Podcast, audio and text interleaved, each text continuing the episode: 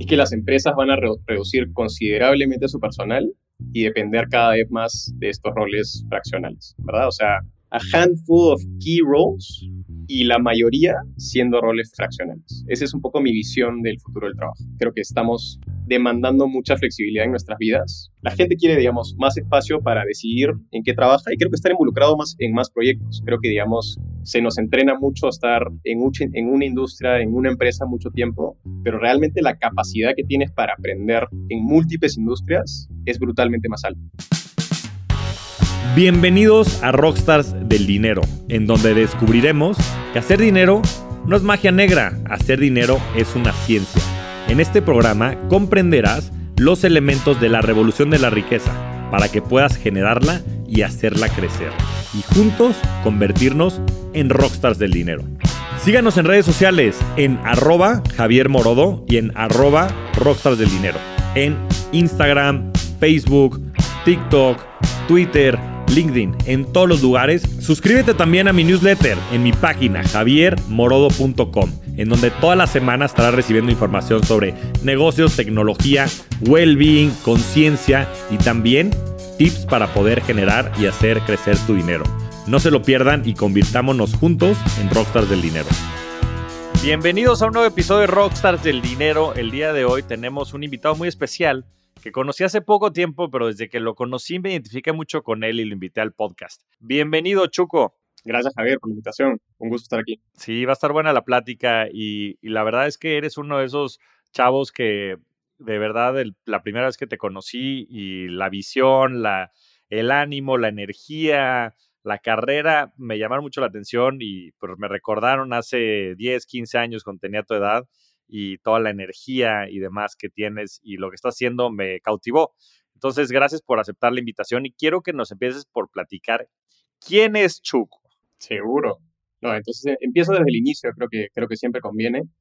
De saber, yo nací en Los Ángeles, de hecho mis papás se fueron en una de las crisis más fuertes que tuvo Perú, por estudios, por trabajo, me tuvieron a mi hermana y a mí, y digamos en ese momento toda mi familia seguía en, en Perú, entonces regresamos y me criaron básicamente toda mi vida en Perú, ¿verdad? Entonces ahí, digamos, desarrollé mi niñez este, y adultez. Y un poco, digamos, yo comencé estudiando una carrera que se llama Ingeniería Empresarial, creo que siempre me cautivó la tecnología y en ese momento fue la única carrera en su momento de, universidad en, Perú que ofrecía este mix entre negocios y tecnología. Y otra cosa, digamos, que sucedió cuando empecé a, a estudiar fue que quería trabajar lo antes posible. Entonces hablé con, con mi tía, de hecho mi madrina, y me consiguió trabajo en, en, consultoría tradicional, ¿verdad? En una empresa que se llama EY, en ese momento se llama Ernst Young, ¿verdad? Pero consultoría full tradicional, ¿verdad? Entonces estuve ahí en total como dos años y medio, tres años casi, y en el medio de ese tiempo tuve una oportunidad de hacer un intercambio estudiantil en Holanda, y creo que en ese momento fue que conecté un poquito más, digamos, con la tecnología y vi, digamos, la posibilidad de traer a Perú, ¿verdad? Que es un país chiquito, que no tenía mucha exposición a, la industria, un proyecto tecnológico, ¿verdad? Entonces traje un negocio y armé un negocio regresando a ese, ese intercambio que se llama Pay Go. Digamos, un poco lo que creamos eran soluciones de pagos y accesos para este, la industria de entretenimiento. Y ese proyecto, digamos, me cautivó, armé un equipo y, digamos, al momento que salí de la carrera y un poco cerré mi ciclo en consultoría, yo estaba muy seguro que quería emprender, ¿verdad? En ese momento, condiciones de la vida, ¿verdad? Pero, pero me, llama, me llama Uber, más o menos alineado al, momento que salí de la carrera. Uber en ese contexto, digamos, era el fastest growing startup in the world, ¿verdad? Un, reto súper emocionante. Entonces decido, digamos, un poco bajarme, como diría mi papá, el moño y, y el ego y decir, ¿sabes qué? Tengo mucho que aprender todavía, ¿verdad? Entonces prioricé carrera en ese momento, tomo el rol en Uber y en paralelo me habían pichado, ¿verdad? Que, que podía mantener mi proyecto en paralelo no creía que era cierto, pero digamos que, tomé ese leap, of faith. Entré, después de un mes o dos meses, de hecho se, se va mi jefe, y me toca, digamos, en Uber tomar muchas responsabilidades muy chico, que creo que fue de mis aprendizajes más grandes de la carrera, creo que fue Uber, Uber fue mi, mi MBA. Ahí crecí, digamos, rápido, y más o menos a finales de 2017 me, me llaman para unirme al equipo regional, digamos, me promueven y, y me llaman para, para llevarme a México a ver Latinoamérica. ¿Verdad? Que, en ese momento era un, un reto súper considerable e interesante para mí. Entonces decido en ese momento, digamos, ya llevaba el proyecto, el proyecto, digamos, te imaginarás, ¿no? La escala y el, y el pace al que va Uber es brutal, ¿verdad? Y, mi proyecto lamentablemente pues, no iba a ese, a ese pace y digamos prioricé carrera en ese momento y decidí irme a México. Entonces termino yéndome a México, donde estoy en este momento. Estoy en México hace ya cinco años y medio con Uber, ¿verdad? Y tomo un, rol en equipo regional. En ese momento mi proyecto decidió, entre comillas, priorizarlo, ¿verdad? En ese momento, digamos, prioricé carrera y dejé las riendas del proyecto de mi papá, en su momento que estaba retirado. Me encantaba la tecnología, muchísimos skills, de parte muchísima experiencia, entonces decidí que era una, una buena jugada. Y luego, digamos, estuve un año más en, en México con Uber, en ese momento creo que tuve la primera realización de mi carrera, que fue, ¿sabes qué? A mí me gustan los, los equipos de, etapa temprana, los proyectos de etapa temprana, y Uber en ese momento fui IPO, digamos que se había alentado, necesitábamos, digamos, muchos permisos para hacer cosas. Creo que también, digamos, nos, nos, nos malacostumbró un poco Uber a hacer un poco lo que queríamos, y en el momento que nos quitó esa libertad, creo que muchas personas eh, en las etapas tempranas de, Uber se desesperaron. Entonces, en ese momento me, me ofrecen un rol en la compañía Bird, Bird es una empresa de scooters eléctricos.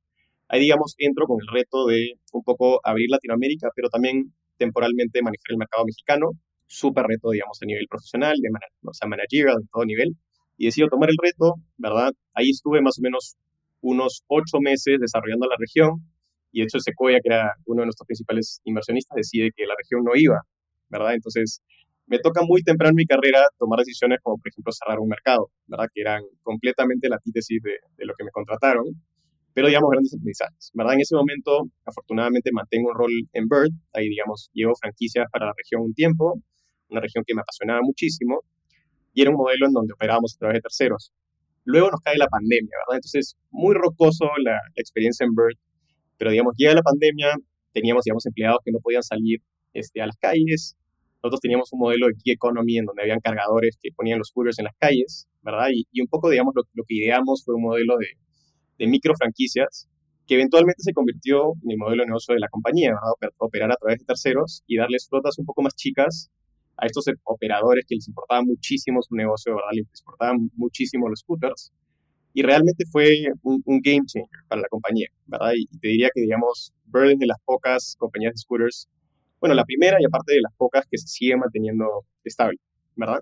Pero en, ese, en esa transición, digamos, de, del modelo de microfranquicias, me llevan a ver mercados estadounidenses y tuve la segunda realización de mi carrera, que fue que realmente no me apasionaba necesariamente el mercado americano, ¿verdad? O sea, yo, por más que nací allá, realmente yo soy latino de corazón, soy peruano de corazón y, no, pues no me apasionaba. Entonces, en ese momento decido tomar otro rol en una empresa que se llama La Moody, la Moody está en el negocio de clasificados, para los que no, no la conozcan, en bienes raíces.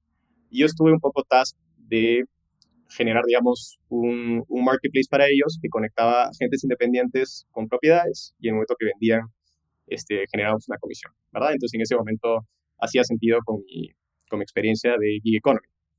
Y luego, digamos, después de 8 o 9 meses, creo que es algo que pasa mucho en la industria de tecnología, pero cambian los planes, ¿verdad? Entonces, en ese momento me habían prometido muchos recursos, equipo, etcétera. Yo estaba, digamos, acostumbrado a un, ritmo muy acelerado con las compañías y no estaba sucediendo, ¿verdad? Digamos, sí crecimos mucho el negocio, pero creo que necesitaba un reto un poco más grande de crecimiento. Y en ese momento me había estado buscando eh, la empresa Kavak, que imagino que todos la conocen, ¿verdad? Este unicornio mexicano, el primer unicornio. Y digamos, un poco, digamos, asumí el rol de director de nuevos ingresos, creo que un poco en contra de la primera realización de mi carrera, que era que, me gustaba estar en, equipos un poco chicos, etapas tempranas, y pues me hubo una organización de, de, de 3.000 personas, ¿verdad? Por la naturaleza de, de, mi área, creo que, digamos, te daba mucho para emprender, porque era, digamos, identificar nuevas oportunidades para el negocio y escalarlas, pero por otro lado también era el área un poco más prone a cambios, ¿verdad? Porque naturalmente era el área más de emprendimiento. Entonces estuve en total como 6, 7 meses en ese rol de hecho, yo fui parte de una de las reestructuras de las muchas que, tuvo, que tuvo Kavak. Y digamos, después de 6, 7 meses, me quedé sin chamba, ¿verdad? El proyecto que yo tenía en su momento, digamos, de, de lo cerramos en pandemia. Y siempre había tenido, digamos, este itch de, oye, hay que construir algo full time. Porque si no les da focos a, a las cosas, realmente, digamos, nunca van a suceder. Y afortunadamente, digamos, en paralelo también había generado un sistema de pasivos que, digamos, me permitían emprender de manera más tranquila.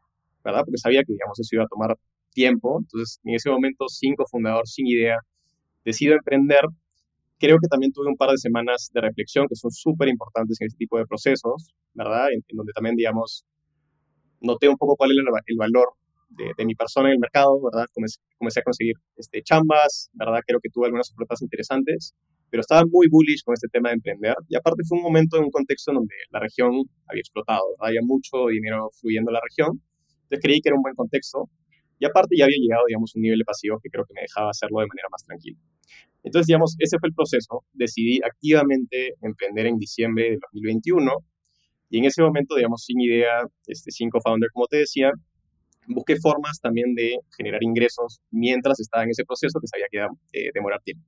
¿verdad? Entonces ahí exploro muchas rutas, ¿verdad? Entre Amazon, miles, cosas, miles de cosas, vender cosas, y creo que, digamos, llegué a una que me encantó, que fue consultoría, ¿verdad? Consultoría independiente. Entonces, ahí me uno a una comunidad en Estados Unidos que se llama Mylands. En ese momento, digamos, era, era una comunidad muy enfocada en, generar ese tipo de apoyos independientes para, para startups.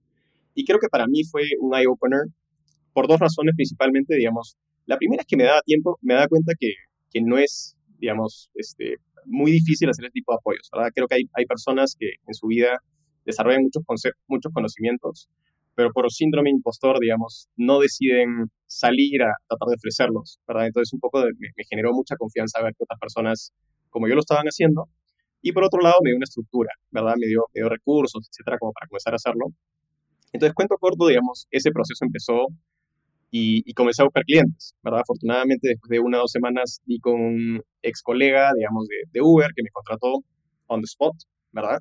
Y creo que fue muy eye-opener esa, esa relación, porque digamos que en unos meses que hice consultoría con ellos, me di cuenta que me encantaba, ¿verdad? Porque yo soy una persona que, siempre le gusta, uno, trabajar con founders, creo que son una clase de persona que crea demasiado valor, o sea, brutal, digamos, trabajar con ese tipo de personas. Lo segundo es trabajar con industrias distintas, ¿verdad? Que creo que es, es una oportunidad de aprendizaje brutal.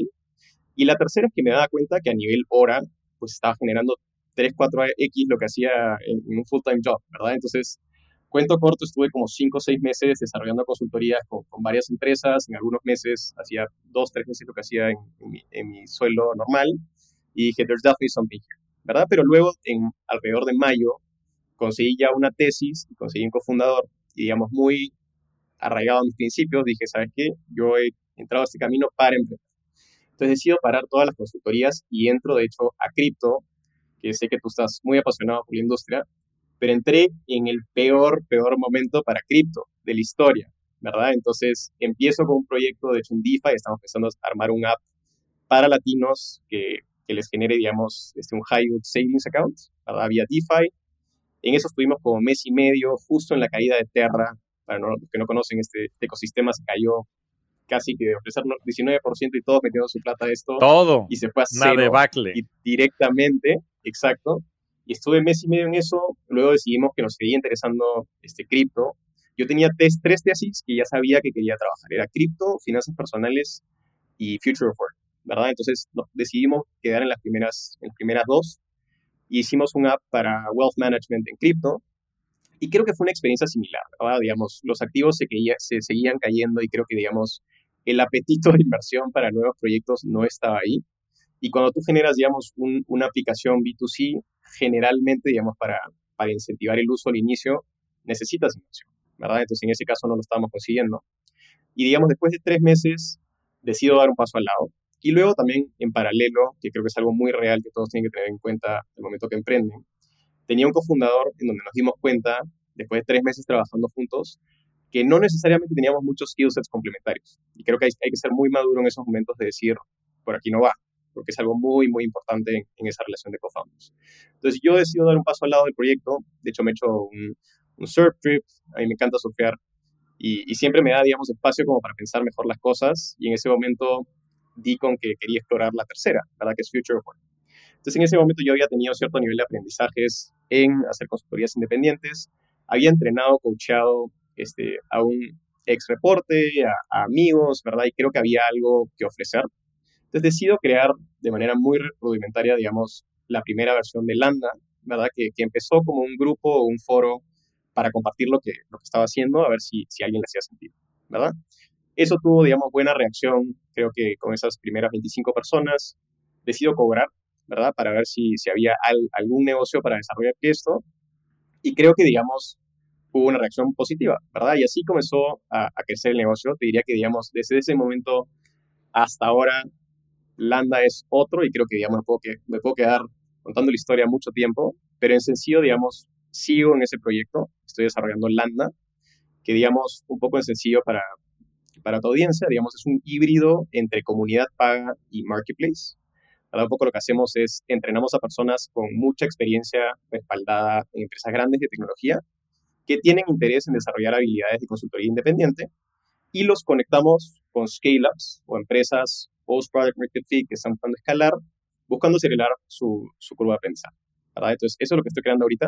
La verdad, emocionadísimo por el proyecto. Tenemos más de, o sea, tenemos 200 clientes en, en el lado B2C, trabajamos con personas extraordinarias y con empresas extraordinarias. Así que ese hoy en día es mi proyecto, Javier. No, pues fenomenal. Pues la verdad es que muy completa toda tu historia y más a tu joven edad. Creo que demuestra mucho el ímpetu, las ganas y también el aprendizaje que has tenido. Y quería entrar antes de que entremos a Landa al tema de Future of Work, ¿no? Porque venimos de un tema, de una transición muy importante con todo lo que sucedió en COVID, a que muchas empresas fueran remotas, eh, cambió muy que mucho la dinámica. Ahora, pues ha habido un pullback importante, entonces ya muchas de las empresas están regresando a estar este, en la oficina y demás. Pero me gustaría entender más tu tesis acerca del future of work. O sea, ¿tú cómo visualizas que vaya a ser el trabajo en 10 años? Mira, como yo lo veo personalmente y soy muy bullish de esta visión, es que las empresas van a reducir considerablemente su personal y depender cada vez más de estos roles fraccionales, ¿verdad? O sea, a handful of key roles y la mayoría siendo roles eh, fraccionales. Esa es un poco mi visión del futuro del trabajo. Ok, y a ver, ¿y, por qué? ¿Por qué crees que esto vaya a pasar? O sea, porque tiene sentido eh, de ambos lados, ¿verdad? Del lado B2C y del lado de empleados, creo que estamos demandando mucha flexibilidad en nuestras vidas. Creo que, digamos, es también una razón de las filosóficas por, por las cuales empecé Landa, pero, digamos, tú lo sabes, estamos viviendo una crisis de mental health brutal, una crisis de soledad también brutal, justo ahorita leí un reporte de que mata más que el cigarro la soledad. Entonces creo que las personas demandan mucha flexibilidad en su día a día, ¿verdad? Y lo otro es creo que hay un, también un, cambio en el mindset de, de la relación laboral, en donde naturalmente, digamos, con esta demanda de flexibilidad, la gente quiere, digamos, más espacio para decidir en qué trabaja y creo que estar involucrado más en más proyectos. Creo que, digamos, se nos entrena mucho estar en, en una industria, en una empresa mucho tiempo pero realmente la capacidad que tienes para aprender en múltiples industrias es brutalmente más alta. Y del lado de empresas también hace sentido, ¿verdad? O sea, creo que, creo que al final cuando tú contratas talento fraccional, te llevas un mix de tres cosas, yo creo que principalmente. La primera es inmediatez, ¿verdad? Creo que, digamos, hay muchas personas que, digamos, las puedes convencer para trabajar hoy, si quieres, ¿verdad? O sea, digamos, generalmente los, los procesos para conseguir principalmente este, posiciones ejecutivas te pueden durar entre 3 a 6 meses conseguir la persona correcta, ¿verdad? Tú desde hoy, si vas a un pool o un marketplace, por ejemplo, como Landa, o vas directamente con personas que tienen experiencia que te puede servir, las puedes tener en ese momento, ¿verdad? Si realmente estás convencido de que la persona es, es la correcta. Y lo otro también, digamos, asociado a eso, los contratos son mucho más flexibles, ¿verdad? Entonces, si la persona no fuera la correcta, también podrías cambiarlo muy fácilmente, ¿verdad? Esa es, esa es digamos, la primera. La segunda, un tema de calidad de talento. Creo que en general, si yo soy un seed eh, startup o estoy creando un negocio en este momento, pues jalarme al CMO de Kavak, Uber, lo que fuera, va a ser prácticamente imposible, ¿verdad? Digamos, hay muchísimo riesgo asociado a mi proyecto. Quizás no tengo un renombre, pues no he tenido cinco exits. En caso de las personas que lo tengan, quizás va a ser más fácil, pero generalmente atraer ese tipo de talento en, en etapas tempranas es difícil, ¿verdad? Entonces, pero convencerlo de que te den horas que ya tienen libres en su momento, creo que es bastante más sencillo, ¿verdad? Entonces, atracción de talento de calidad es, otra, la segunda. Y la tercera, creo que naturalmente es costos, ¿verdad? Si tú estás contratando una fracción de una persona, pues lógicamente también el costo asociado a esa persona va a ser más bajo. Entonces, también te va, te, va a permitir, digamos, costear ese tipo de talento brutalmente este, calidoso, ¿verdad? Y lo otro también que creo que va asociado con, con esto, especialmente para roles ejecutivos, es que si tú trabajas con agencias, pues hoy en día las agencias te cobran 20, 30, 40% del sueldo anual de las personas. y eso es a veces ridículo, ¿no? Y a veces es muy difícil de costear para, para startups. ¿Hace sentido?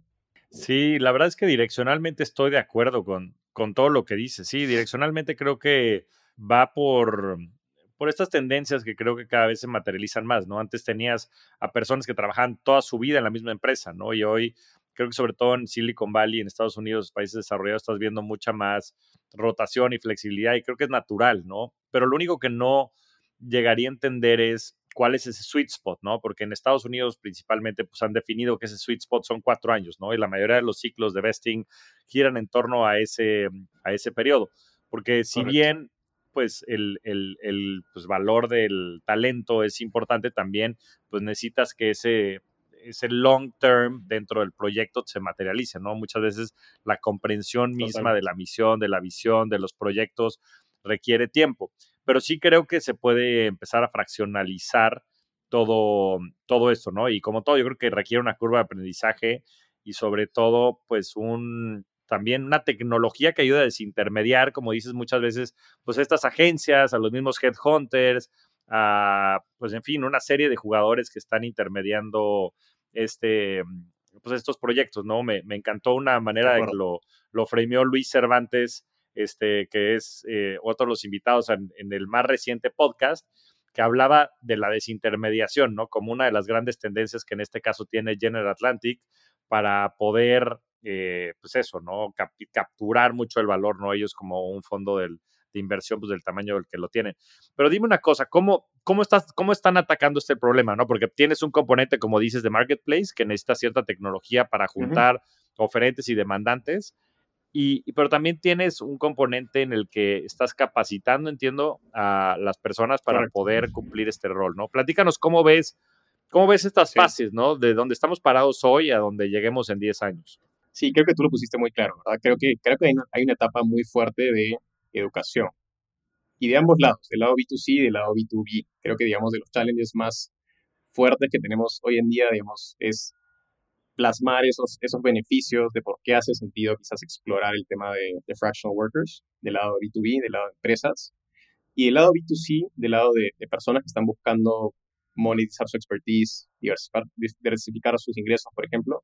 También creo que hay un componente de educación, ¿verdad? O sea, digamos, creo que hay muchas cosas, tricks of the, of the trade que se pueden ir pasando a esas personas para también asegurar que las primeras interacciones que se tengan con empresas sean positivas.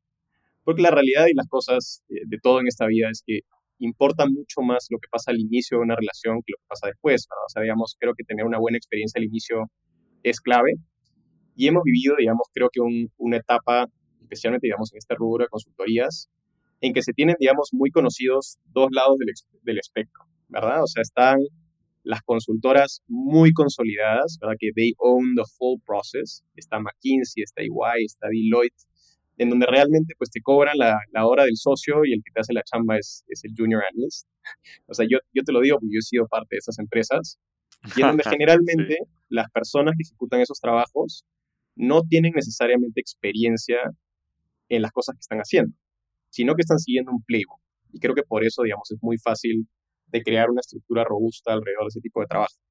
Luego, por otro lado, creo que está muy conocido el otro lado del espectro, que es los freelancers. ¿verdad? Creo que estas chambas un poco más tácticas, low skilled, principalmente, digamos, en áreas de diseño, landing pages, etcétera, en donde creo que se tiene muy explorado, especialmente la región, por su naturaleza, digamos, de costo de vida un poco más baja, en donde creo que se ha tenido, se ha generado un poco de miedo en ese tipo de relaciones con empresas, porque tienden a haber más este, relaciones con, con outcomes negativos que positivos, ¿verdad? Y muchas veces, digamos, personas lo toman como un extra, ¿verdad? Hay, muchas personas muy serias que lo toman muy bien y lo hacen muy bien, pero creo que, digamos, en esta relación de freelancers, low skill, en donde les pagan poco, creo que es difícil también, digamos, tener un compromiso en hacer la chamba bien, ¿verdad? Y creo que se pueden romper muchas cosas desde la comunicación, poner los rates correctos, el postventa. Obviamente hay un funnel de ventas muy claro para, para ejecutar ese tipo de proyectos, y claramente cuando en esas ocasiones tienen malas experiencias las empresas, es muy difícil de convencerlas a que vuelvan a contratar externamente. Entonces creo que, digamos, nosotros cumplimos ahí un rol del lado B2B de entrenar, ¿verdad? Y un poco dar nuestra visión de por qué quizás hay una manera más correcta de contratar ese tipo de perfiles, en especial cuando están buscando a alguien un poco más eh, senior, con un poco más de experiencia. Y del lado, digamos, del consultor, pues hacemos nuestra parte en darles un mix de cosas, ¿verdad? Es contenido, ¿verdad? Un poco, digamos, un programa estructurado de cómo se maneja una consultoría, una consultoría end-to-end, desde cómo definir tu nicho, cuánto cobrar, cómo hacer lead generation, el manejo de relación con el cliente, la parte de impuestos, que es súper compleja, la parte administrativa. Le damos eso, ¿verdad? Contenido. Los segundos recursos, que sí, digamos, les adelantamos un poco la curva de aprendizaje con templates o frameworks que ya nos han servido y generalmente cuando los desarrollas una vez, pues ya está, ¿verdad? Pero cuando tú exploras un nuevo camino y no tienes ninguna referencia, creo que es muy difícil hacerlo, ¿verdad? Entonces es parte de lo que hacemos. Lo tercero es eventos con guest speakers. Creo que, digamos, hay mucho que se puede aprender de personas que ya han vivido ese tipo de procesos, para bien y para mal, especialmente para mal. Eh, hay muchos aprendizajes de ese lado.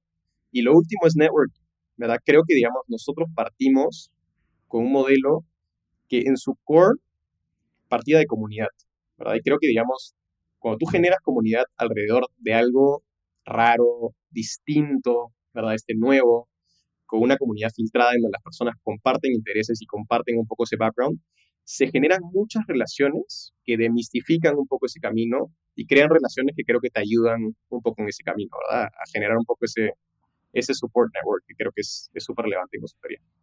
Y platícanos un caso específico, o sea, de, de, una empresa y algo que pueda ser representativo. No sé si puedas compartir la empresa o no. Eh, si fuera el caso, creo que ayudaría a ilustrar. Pero, ¿y, cómo, cómo, cómo, estás generando valor en ambos lados? ¿no? Y, y, digo, me queda un poco claro ahora que compartes tu experiencia, ¿no? Lo que pasó una vez que saliste y empezaste a hacer consultoría, que ganabas tres, cuatro veces más pues la experiencia que tienes también en EY y el entendimiento que tienes del problema fundamental, pues que contratas, ya sabes, al, socio porque es el que te vende, pero después te terminan dando al junior del junior. Pero platícanos un caso práctico de alguien que, que, lo esté usando y de los dos lados, ¿no? Tanto del lado del, experto, llamémosle así, como del lado de la empresa y cómo, es, y cómo esa relación ya está generando valor. Sí, seguro. Te comparto, digamos, un caso puntual eh, que de hecho yo ejecuté te puedo compartir un caso mío y un caso a partir de Landa, pero digamos, fue con una empresa que se llama GoHome, es una empresa este, que pasó por Y Combinator y que estaba buscando entrar al mercado mexicano.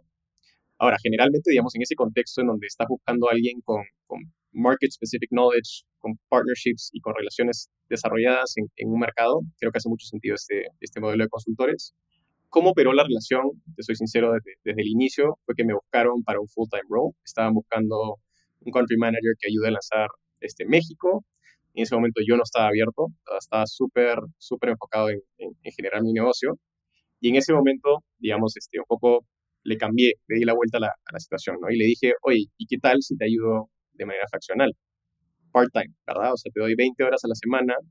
En ese momento le hizo sentido, ¿verdad? Porque al final creo que la demanda en un inicio, cuando estás consolidando un negocio o armando especialmente la estructura, puede, digamos, en algún punto quedar corta, ¿verdad? Y hay, veces que, digamos, estás esperando a los abogados y ya, ya no hay demasiado que hacer. Entonces le hizo sentido, digamos, a nivel conceptual. Empecé a trabajar con ellos, te diría que fue un engagement de cuatro meses en donde desarrollé desde la entidad legal, armarle las cuentas bancarias, armar, digamos, su primer equipo, contratar al GM, hacer los primeros partnerships. En este caso, yo era un perfil interesante para la empresa por tres razones. Uno es que era peruano, como el founder.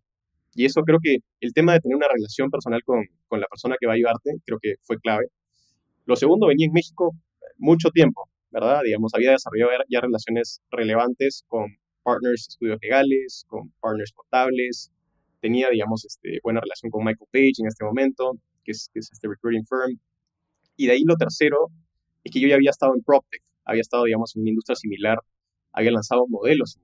¿verdad? Entonces, como que se unían varios traits que hacían que yo era una persona indicada para este, para este proceso. Y nuevamente fue una experiencia muy buena, creo que de ambos lados. Del lado de las empresas, pues sacaron su, su operación en mucho menos tiempo de lo que hubieran hecho de manera personal, entre conseguir las relaciones, entre, bueno, procesos que pasan en Latinoamérica, ¿no? Comienzas a trabajar con un abogado, y hacen las cosas lentas o quizás, digamos, no es la persona correcta, ¿no? Entonces pasan muchas cosas de esas a menos que tengas, digamos, ya has copiado bien el mercado y tengas partners de confianza. Y creo que, digamos, ese adelanto de tiempo para muchas eh, empresas, especialmente startups que están buscando crecer rápido, creo que fue súper relevante. Y de lado, digamos, personal, pues lógicamente lo que te decía, ¿verdad? O sea, sí fue creo que bastante bien remunerado, me dio, digamos, acceso a, a interesantes, las tres cosas que te dije al inicio. Entonces, esa fue, digamos, un, caso puntual que yo tuve. Otro caso, por ejemplo, de Lambda, que, ha pasado muy recientemente, fue con una empresa que se llama Arrenda, es una empresa en, etapa semilla. Ellos, por ejemplo, el challenge que tenían es que estaban buscando crecer, es una empresa fintech, ¿verdad? Fintech slash PropTech, están un poco, poco en el libro entre, entre ambas industrias. Y ellos tenían, digamos, un challenge para crecer, vía paid marketing, vía varios canales de growth. Y en ese momento tenían un equipo consolidado, ¿verdad? Tenían un equipo de personas que podían ejecutar tareas de growth. Sin embargo, el founder no tenía necesariamente el skill set para guiarlos, ¿verdad? Entonces, un poco el, modelo que ideamos junto con, con Joe, que es el, el, fundador, fue ponerles o colocarles, digamos, una persona que ya había tenido mucha experiencia tanto en PropTech como FinTech, ¿verdad? En growth, head of growth de mucho tiempo, y esa persona, digamos, estuvo cinco horas a la semana coachando o guiando al equipo. Entonces, no necesariamente esa persona era accountable por los resultados, necesariamente, porque en cinco horas es muy difícil traerlos, pero guiaba la estrategia, ¿verdad? Y un poco les adelantaba errores que no querían cometer, ¿verdad? O sea, un poco le salvas tiempo a la empresa de decirle, oye, ¿sabes qué? Pues Google no hace sentido en esta industria. Ya lo he venido viendo hace 10 años. No funciona. o no te funciona. No sé, ¿verdad? Entonces, ese tipo de, practical insights, creo que son muy relevantes. Y ese fue, y ese fue el engagement, te diría que digamos la relación acabó en, dos meses, súper buena. Y creo que algo que fue muy importante, y yo, I preach mucho, ¿verdad? Es generar procesos o sistemas que la empresa pueda mantener en el tiempo, ¿verdad? Creo que, digamos, si tú como consultor o external advisor dejas todo el conocimiento en ti y no lo pasas, pues realmente tu relación como consultor no ha sido eficiente. ¿Verdad? Porque entonces a esa empresa la mantienes atada a ti el resto de la vida.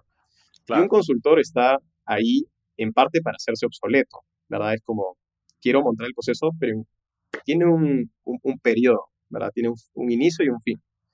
Entonces ese fue, ese es el segundo ejemplo que te puedo compartir. No, pues fenomenal. La verdad es que creo que dices muchas cosas que, que tienes razón y que me han pasado a mí en, mi carrera profesional y muchas veces no encuentras ese talento y, como dices, por otro lado también es difícil de acceder, ¿no? Cuando estás buscando a un CMO y estás en otra etapa. Ahora, platícanos un poco de, de la atracción, platícanos de la atracción que han tenido. Sí, te digo, o sea, nuevamente, todo esto parte del hecho de que somos una empresa bootstrap, ¿verdad? No hemos pasado un dólar en marketing. Creo que eso es algo que, que me, me, enorgullece mucho y creo que ha, ha, definido un poco también la cultura de la empresa. Nosotros hemos tenido ya, digamos, seis cohorts o seis grupos de personas entrando a Lambda. Ya tenemos a 175 miembros dentro de la comunidad, es una comunidad pagada. Y del lado de empresas, ya hemos tenido como unas 45 empresas postulando proyectos. De esos han, han cerrado como unos 15 proyectos. Y naturalmente, digamos, existen ciclos de venta que se tienen que cumplir. Entonces esperaría que, que, de eso se concreten más proyectos. De, o sea, si alguien lo está buscando, tanto del lado de las empresas como del lado de los eh, consultores, ¿dónde los pueden buscar, Chuco? Sí, en, la página web, te diría, es, es muy sencillita, landa.club, que así nomás. Lo otro es que me pueden mandar un mensaje directamente. Soy muy activo en LinkedIn, es algo que, digamos, ha sido mi foco este año, es convertirme más, digamos, en, una persona que crea en público. Tú lo practicas mucho y creo que, digamos, es súper importante, porque al final, fuera de fama, que creo que, digamos, para mí personalmente no es muy relevante, es el hecho de que vi tangiblemente que me generaba mucha atracción para el negocio. ¿verdad? Entonces sí estoy muy activo en LinkedIn, ahí si me escriben seguro los respondo. Y lo otro es, si me quieren mandar un correo directo, que es súper feliz de, de, hablar con ustedes, es chuco, c-h-u-c-o, arroba landaclub.com o gabriel.landa.club. Buenísimo, buenísimo, Chuco. Ahora quería pasar a un, tema personal y, algo de lo que siempre me ha resaltado de tu persona es pues la energía, ¿no? Y creo que la energía, como dicen, no se crea ni se destruye, solo se transforma.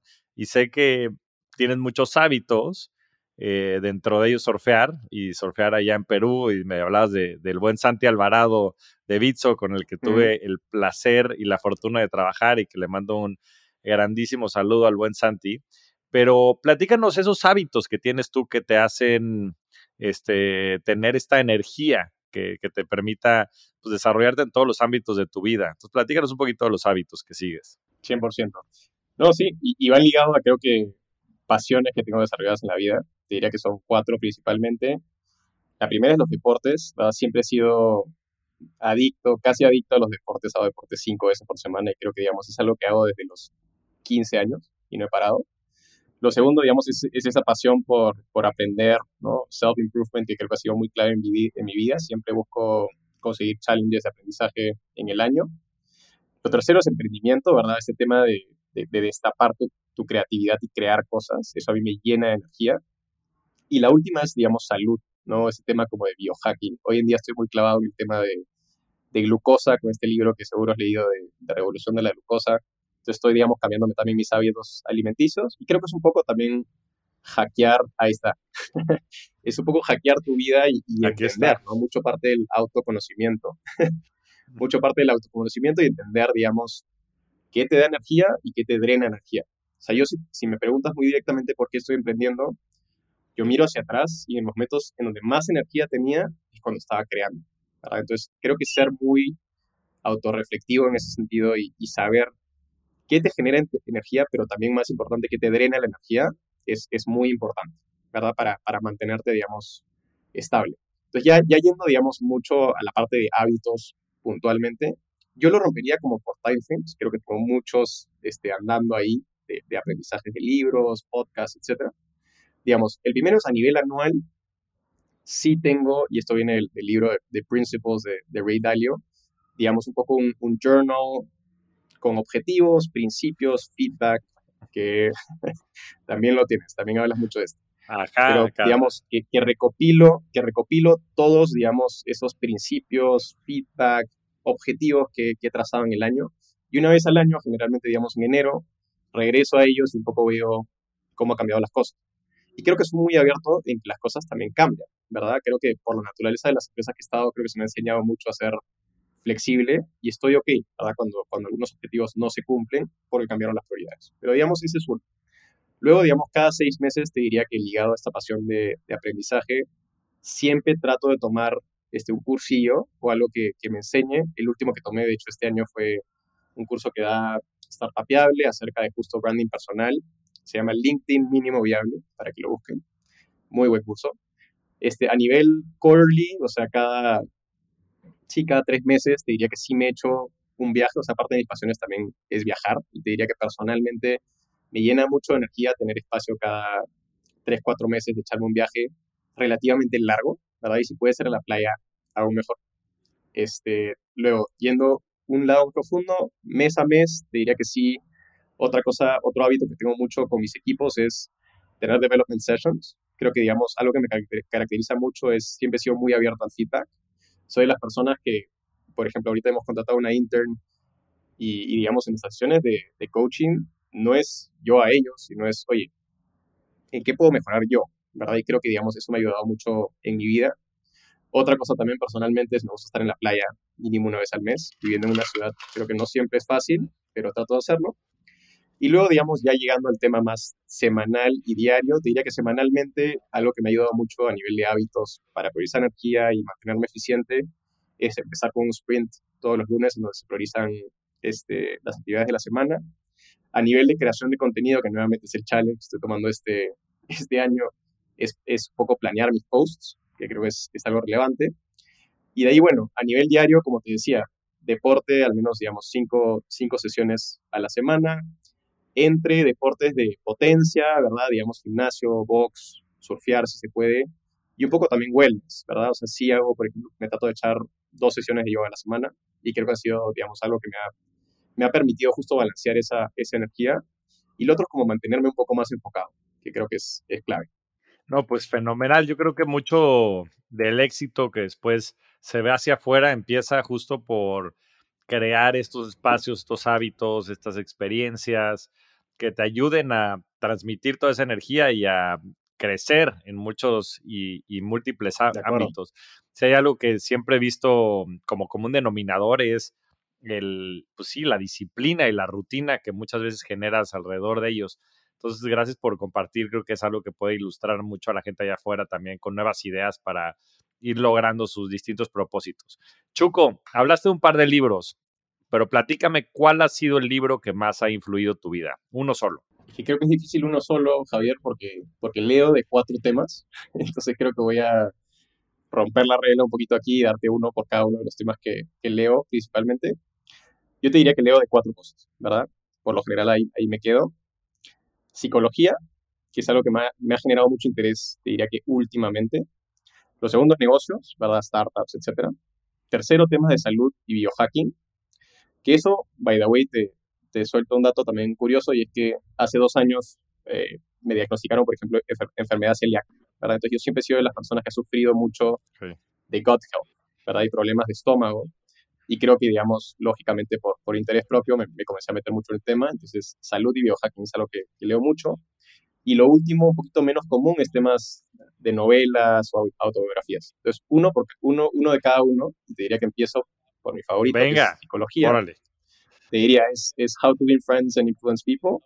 Un poquito cliché, pero creo que es un, un libro súper antiguo que sigue siendo cada vez más relevante.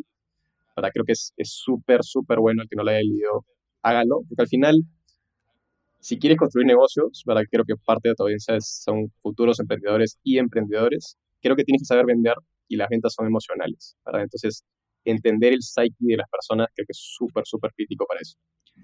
Eh, el segundo, digamos, la segunda dimensión es, negocios. Ahí te doy dos. Este, creo que uno ya lo he mencionado en tu podcast antes. De hecho, ahí lo, lo descubrí, que se llama The, Go Giver, de Bob Berg.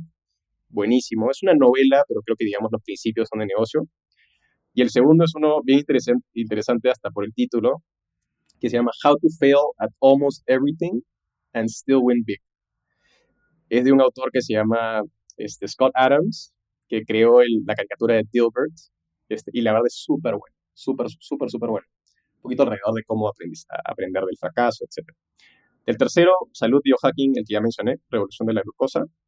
Y el último, de novela y autografía, el de Shoe Dog, me encanta, de Phil Knight, ¿verdad? Y, los que no todavía no, no, se han aventurado a leer este libro, mínense la nueva película que acaba de salir, de hecho está, está disponible gratis en, en Prime, que se llama Air, y seguro los convence, pero realmente es un libro buenísimo. Sí, es, es, gran libro. De hecho, a mí me gusta mucho más el libro que la película. Sé que no es uno del otro. De hecho, en, la película de Air pintan a, Phil Knight como alguien este, muy distinto a lo que pinta el libro, sepa Dios cuál sea la verdad. Pero a mí el libro, inclusive, me sacó una lágrima al final. Entonces, este, en fin, es un genio del marketing, Phil Knight, y la historia es verdaderamente apantallante. Entonces, bueno, pues gracias por compartirnos libros de, de, todos los géneros. Yo creo que pueden ayudar a la gente también a ver estas múltiples dimensiones que has mencionado también a lo largo del podcast. Ahora, platícanos cómo inviertes, Chuco. ¿Cómo inviertes tu dinero? ¿Cómo está tu portafolio de inversiones? Sí, yo te diría que ahí, como siempre te he dicho, espero que me corrijas, porque justamente soy el primero en, en asumir que no he estado en roles financieros, no necesariamente estoy yendo por, por el camino correcto, pero hoy en día, digamos, como está mi portafolio de inversión es bastante expuesto, digamos, en factoraje, diría que productos de deuda. Ahí me he estado muy bullish desde hace mucho tiempo. Son generalmente, digamos, activos que me rinden entre 15 a 17% y la verdad es que, digamos, en, el stage de carrera en que estoy, bastante, estoy bastante abierto a riesgo, porque creo que me queda mucho por delante por recorrer. Entonces, esa es, esa es la principal, te diría que ahí está como el 80% de mi, de mi portafolio. El segundo es private securities. O sea, de hecho, hace como 3, 4 años empecé a, invertir en startups. En un inicio, a través, digamos, de un, de SPV, de, de ex-Ubers, que de hecho me daba exposición a empresas súper, súper interesantes. En ese momento lo hacía por puro aprendizaje, ¿verdad? De cómo se invertía, cómo se desarrollaba, digamos, un investor update. Sabiendo de qué iba a emprender, para mí fue súper relevante. Una vez que, digamos, fui avanzando en ese proceso, sí creo que desarrollé más una tesis, ¿verdad? Comencé a invertir solo en etapa semilla y serie A. Y generalmente todos los negocios en que, invertí tenían algún componente de marketplace, que yo estaba en marketplaces como siete años. Entonces, para mí era muy importante que sean este, negocios en donde pueda aportar de vuelta, ¿verdad? Esa es, esa es la segunda, y tengo como un 7%. El tercero es cripto, que nuevamente, mi, mi amor por cripto creo que surgió contraintuitivamente cuando estuve desarrollando proyectos en cripto, por más que fueron mal pues creo que, digamos, es una industria que le queda muchísimo por crecer. Digamos, ahí tengo más o menos el 5% de mi portafolio. Y diría que es un mix entre store of value, digamos, yo soy muy bullish en Ethereum, sé que tú también. Y el segundo, digamos, es invierto en bots de cripto. generan lana no solo, digamos, en el movimiento de la moneda, sino también justo en la volatilidad. Eh, tercero, stocks, ETFs, te diría que eso principalmente es por acciones que he comprado en empresas de Estado, ¿verdad? Y un poquito en fondo de pensiones que está expuesto a ese tipo de activo. Ahí tengo como un 4%. CETES, que hoy en día es mi super prioridad, sé que tú you preach a lot de este, de este tema y la verdad es que ahorita tengo 11.3% brutal. Entonces ahí hoy en día tengo el 3%, pero es donde más estoy alocando este plata que me sobra, ¿verdad? excedente, hoy en día. Y de ahí queda literal un 1% en cash. O sea, yo hoy en día estoy casi el 99% lo tengo invertido. Pues qué bueno, me da mucho gusto que, que sí lo tengas tan claro, hasta con decimales, ¿no? Dentro de los porcentajes y demás. Y como dices, pues estás en una edad en donde puedes asumir riesgos y tú estás muy invertido en tus proyectos y en los proyectos que has desarrollado este, al lado de la gente que te ha tocado en la parte profesional. Entonces me da mucho gusto escuchar que esté alineado con, pues, con tu vida y con tu pasión y con seguramente el, rendimiento será una consecuencia de todo ello. Y ahora, por último, Chuco, y la pregunta que le hago a todo mundo, ¿cuál ha sido tu mejor inversión? Y esto lo digo en el aspecto más amplio de la palabra. Nuevamente, yo creo que es, es un poquito cliché la respuesta, pero esto partió de una conversación que tuve con un ex suegro hace mucho tiempo, que hablaba justamente de invertir en ti. En ese momento creo que yo estaba muy enfocado en, ¿no? Este, seguir creciendo, en gastar, ¿verdad? En, aprovechar la vida, este, por otros lados, pero creo que, digamos, nunca con un foco necesariamente en desarrollarme como persona, ¿verdad? Y, y, echar plata a las cosas que realmente me hacen feliz y que me llenan energía.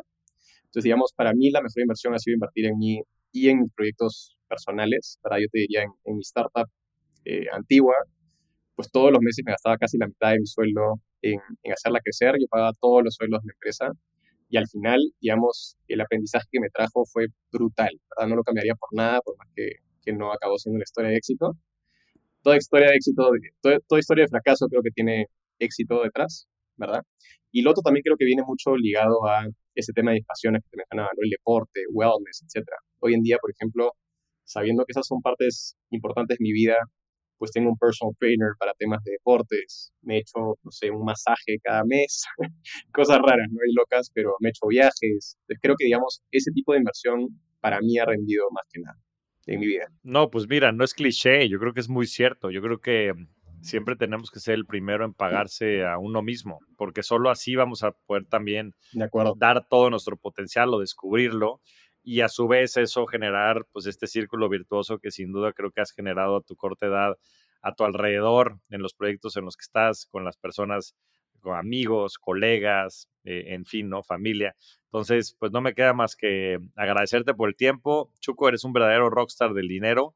Me entusiasma mucho lo que estás construyendo y me entusiasma mucho sobre todo lo que vas a construir hacia adelante. Entonces, te agradezco nuevamente mucho tu tiempo y espero nos volvamos a ver pronto. Dale, muchísimas gracias Javier. Nuevamente te felicito por tu podcast y muchísima suerte en, el programa de Wealth Master y que sé que se te viene, así que echándote porras. Vamos con todo. Gracias, gracias, Chuco. Un fuerte abrazo. Igualmente, bye. Muchas gracias por escucharnos. Nos vemos semana a semana en este espacio para convertirnos juntos en rockstars del dinero. Suscríbete al podcast en todas las plataformas de audio y no te pierdas los nuevos episodios semana a semana. Ayúdanos a compartir el podcast y generar más cultura financiera. Esa es chamba de todos. Yo soy Javier Morodo, búscame en redes sociales como arroba Javier Morodo, en mi página de internet javiermorodo.com y suscríbete a mi newsletter, La Inversión de la Semana, para recibir semana a semana las mejores recomendaciones de inversión. Agradecimientos especiales a todo el equipo de producción. Rockstars del Dinero es una producción de Sonoro.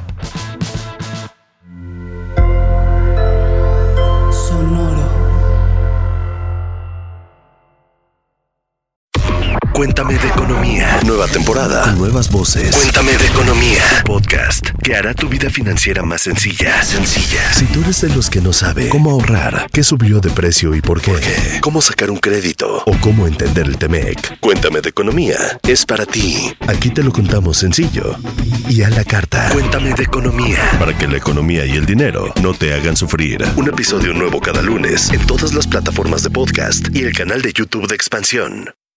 With lucky landslots, you can get lucky just about anywhere. Dearly beloved, we are gathered here today to. Has anyone seen the bride and groom? Sorry, sorry, we're here. We were getting lucky in the limo and we lost track of time. No, Lucky Land Casino, with cash prizes that add up quicker than a guest registry. In that case, I pronounce you lucky. Play for free at LuckyLandSlots.com. Daily bonuses are waiting. No purchase necessary. Void where prohibited by law. 18 plus. Terms and conditions apply. See website for details.